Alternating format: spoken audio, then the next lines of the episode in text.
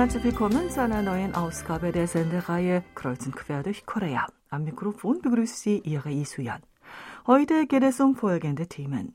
Im ersten Beitrag stellen wir Ihnen einen Nordkorea-Forscher vor, der anhand von Abfällen aus Nordkorea Einblicke in die nordkoreanische Wirtschaft bekommt. Im zweiten Teil hören Sie die Dienstagsrubrik Asien Kompakt. Im dritten Teil erfahren Sie anhand eines Berichts, dass mehr als die Hälfte der Einpersonenhaushalte in Südkorea gerne in dieser Form weiterleben möchte. Jedoch wollen sie nicht das ganze Leben lang allein bleiben. Zuletzt berichten wir über einen koreanischen Kaffeemeister, der seit über 30 Jahren jeden Tag 100 Tassen Kaffee von Hand aufbrüht und das Kaffeemachen immer noch schwierig findet.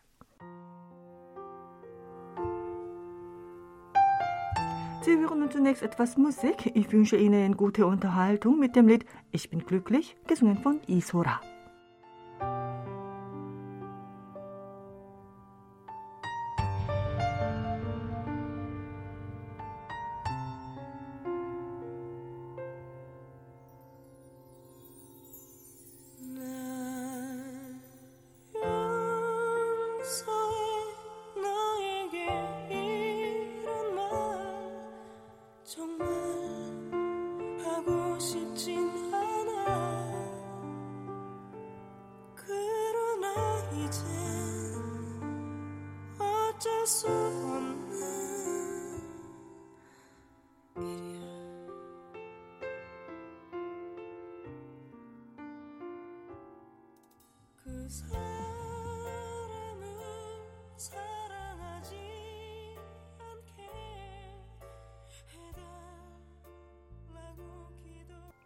Es gibt in Südkorea einen Nordkorea-Forscher, der Abfälle aus Nordkorea sammelt. Professor Kang Dong-wan an der Tunga-Universität in Busan forscht seit 2008, damit seit 14 Jahren, über die Gesellschaft und Lebenskultur Nordkoreas.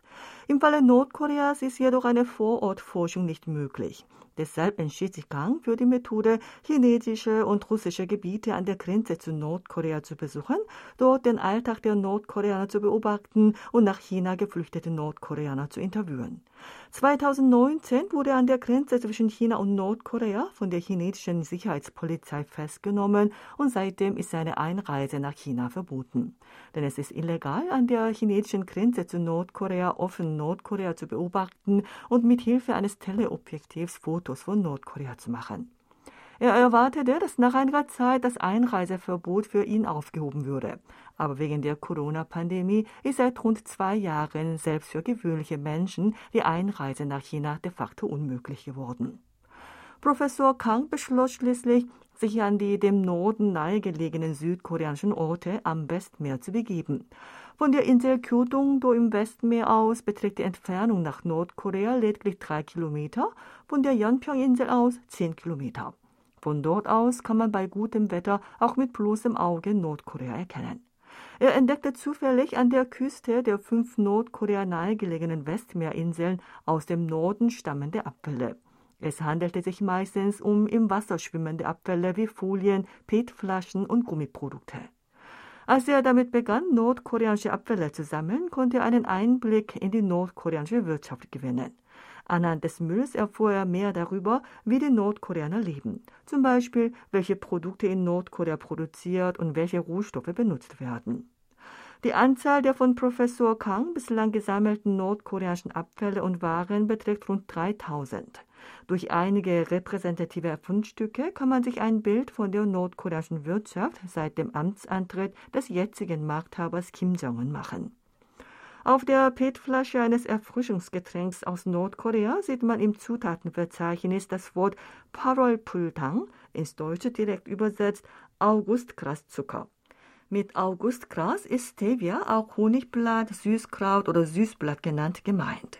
In Nordkorea wird Stevia als Zuckerrohrersatz angebaut. Daran kann man erkennen, dass aufgrund der UN-Sanktionen gegen Nordkorea der Zuckerimport schwierig wurde.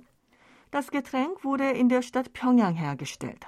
Professor Kang erklärt, dass sieben von zehn Produktionsfabriken Nordkoreas in der Hauptstadt sitzen und dass dies darauf zurückzuführen ist, dass Nordkorea in die Hauptstadtregion intensive Investitionen tätigt. Auf einer anderen PET-Flasche eines Erfrischungsgetränks mit Apfelgeschmack sind wie bei den südkoreanischen Produkten ein Barcode und auch ein QR-Code zu finden. Durch den QR-Code kann man grundlegende Informationen über das Produkt gewinnen. Das Getränk wurde in einer Lebensmittelverarbeitungsfabrik in Pyongyang produziert. Diese moderne Fabrik ist seit 2008 in Betrieb und dort werden über 400 verschiedene Lebensmittelprodukte hergestellt. Anhand einer Verpackung von einem Eis am Still mit dem Namen Eskimo kann man erkennen, dass in Nordkorea anders als bisher bekannt und angenommen auch ausländische Wörter wie Eskimo benutzt werden.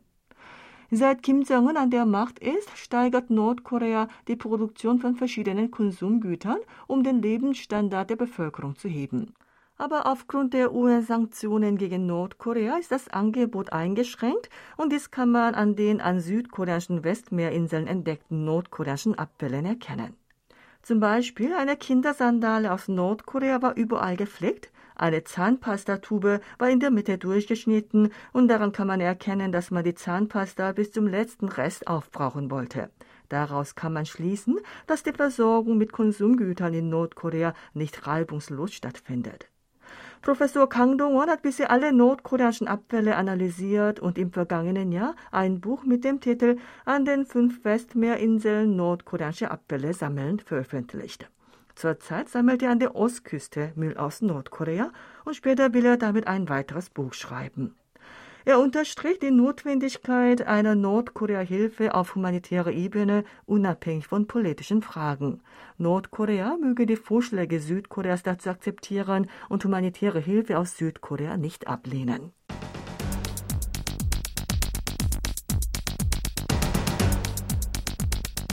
Sie hören nun Dienstagsrubrik Asien kompakt. Dazu begrüßt Sie auch Sebastian Ratzer. Hallo, liebe Hörerinnen und Hörer.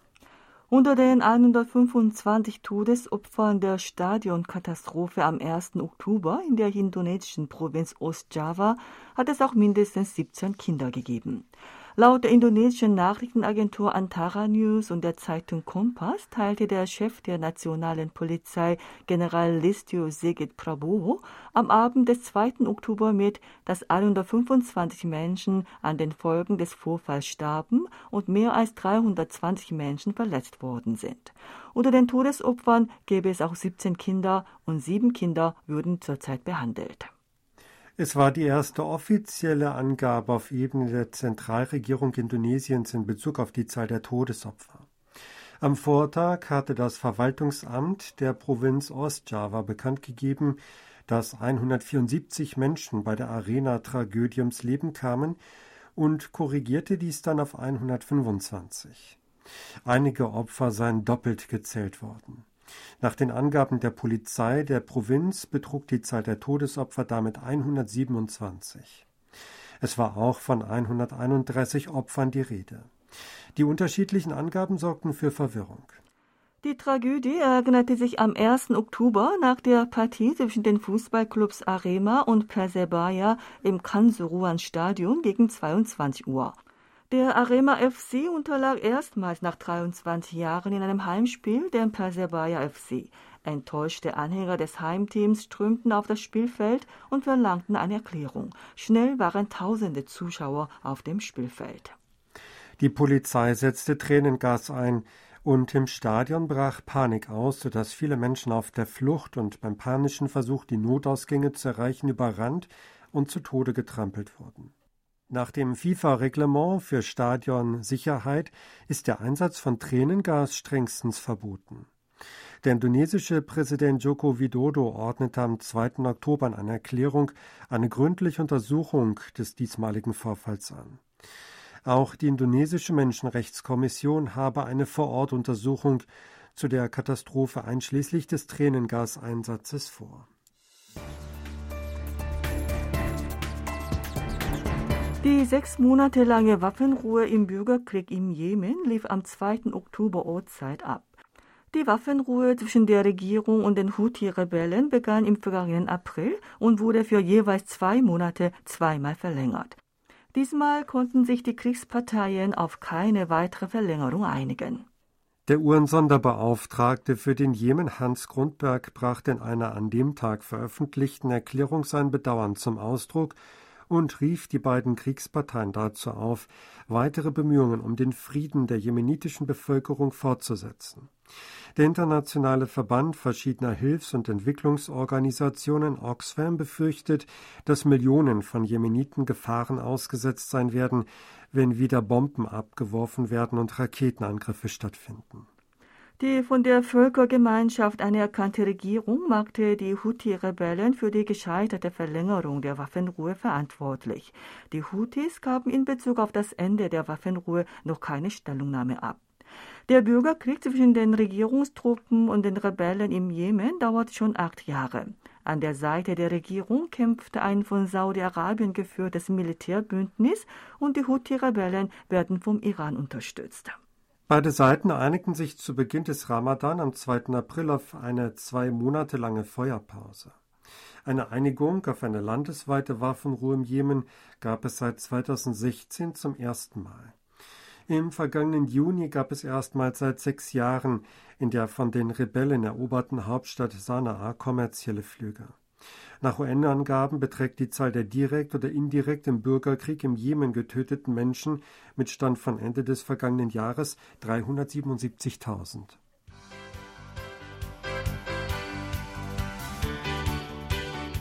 Die japanische Regierung will die Corona-Einreisebeschränkungen nun stark lockern und dementsprechend ist die japanische Reisebranche nun dabei, wieder Arbeitskräfte anzuwerben. Die japanische öffentlich-rechtliche Rundfunkgesellschaft NHK berichtete, dass die japanische Fluggesellschaft Japan Airlines am 3. Oktober in der Nähe des Flughafens Tokyo Haneda ihren neuen Mitarbeitern eine Einstellungsurkunde überreicht hat. Dazu gehören 200 Flugbegleiter, 80 Piloten und 100 Personen, die als Bodenpersonal arbeiten werden. Der japanische Fernsehsender TBS berichtete, es sei das erste Mal seit drei Jahren, dass Japan Airlines Flugbegleiter eingestellt hat. Die japanische Fluggesellschaft schob 2020 und 2021 aufgrund der Corona-bedingt verschlechterten Betriebslage die Einstellung von neuen Mitarbeitern auf. Lediglich einige Piloten waren eingestellt worden. NHK fügte hinzu, es sei auf die positive Aussicht für die Erholung der Flugnachfrage zurückzuführen, dass Japan Airlines die Einstellung von neuen Mitarbeitern in allen Tätigkeitsfeldern wieder aufgenommen hat. Kyodo News berichtete, dass JTB Corporation, die größte Reiseagentur in Japan, nach zwei Jahren wieder rund 300 neue Mitarbeiter einstellt. Die japanische Regierung hebt zum 11. Oktober die aktuell bei 50.000 liegende tägliche Obergrenze für Menschen, die in das Land einreisen dürfen, auf. Ausländer, die dreimal geimpft worden sind, können ab dem 11. Oktober wieder visafrei in Japan einreisen. Das war's wieder von Asien Kompakt. Vielen Dank fürs Zuhören und tschüss bis nächsten Dienstag.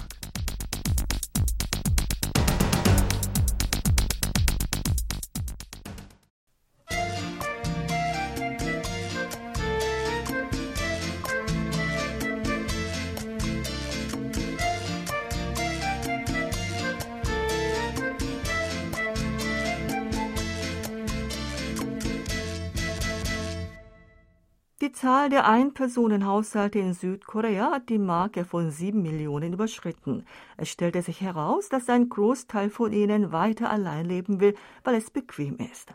Jedoch wollen sie nicht das ganze Leben allein bleiben. Über 60 Prozent der Einpersonenhaushalte wollen innerhalb von zehn Jahren das Alleinsein beenden. Je jünger man ist, desto schneller will man sich aus der Situation befreien.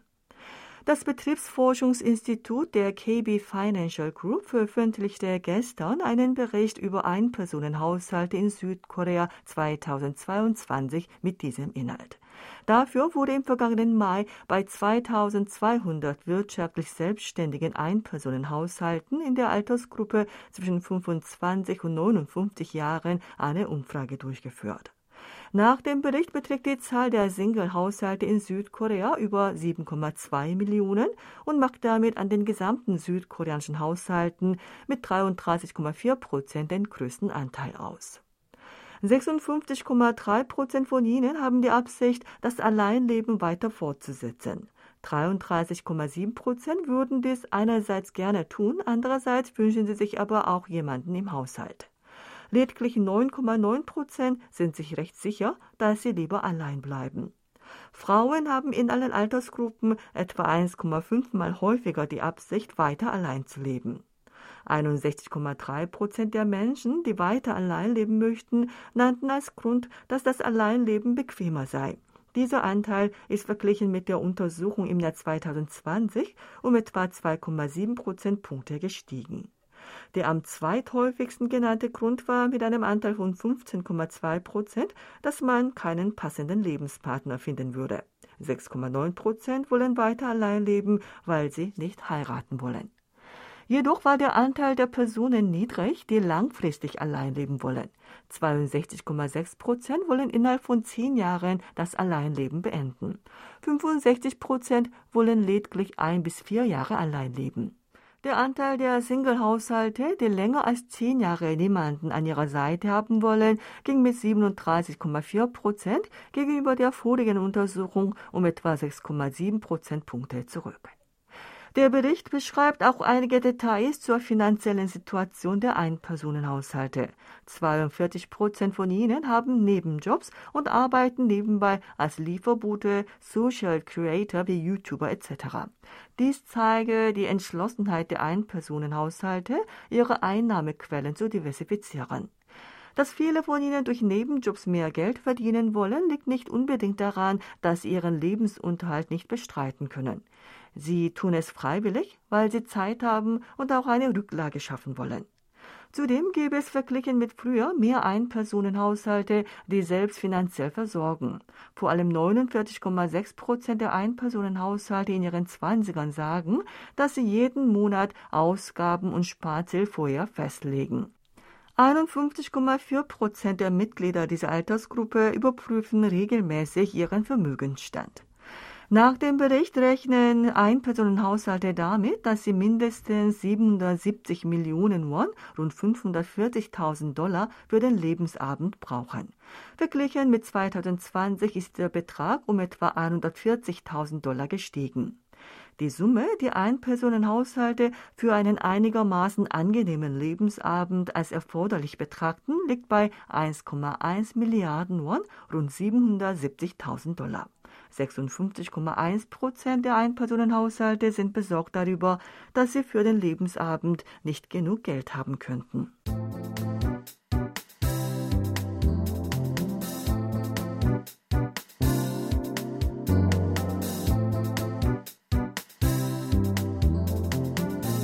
Eine für Kaffee besonders bekannte südkoreanische Stadt ist Gangneung an der Ostküste. Seit der Jahrtausendwende entstand dort eine Kaffeerösterei nach der anderen. Nach rund 20 Jahren ist die Stadt mit mehr als 450 Cafés ein Zentrum der koreanischen Kaffeekultur geworden. Die Gegend am Anmok-Hafen in Gangneung, der früher nur ein kleiner Hafen war, ist eine landesweit bekannte Kaffeemeile geworden. Das 2009 gestartete Kangnen Kaffeefest hat sich als ein großes Fest mit einer jährlichen Besucherzahl von über 200.000 etabliert. In diesem Jahr findet das 14. Kangnen Kaffeefest vom 7. bis zum 10. Oktober statt.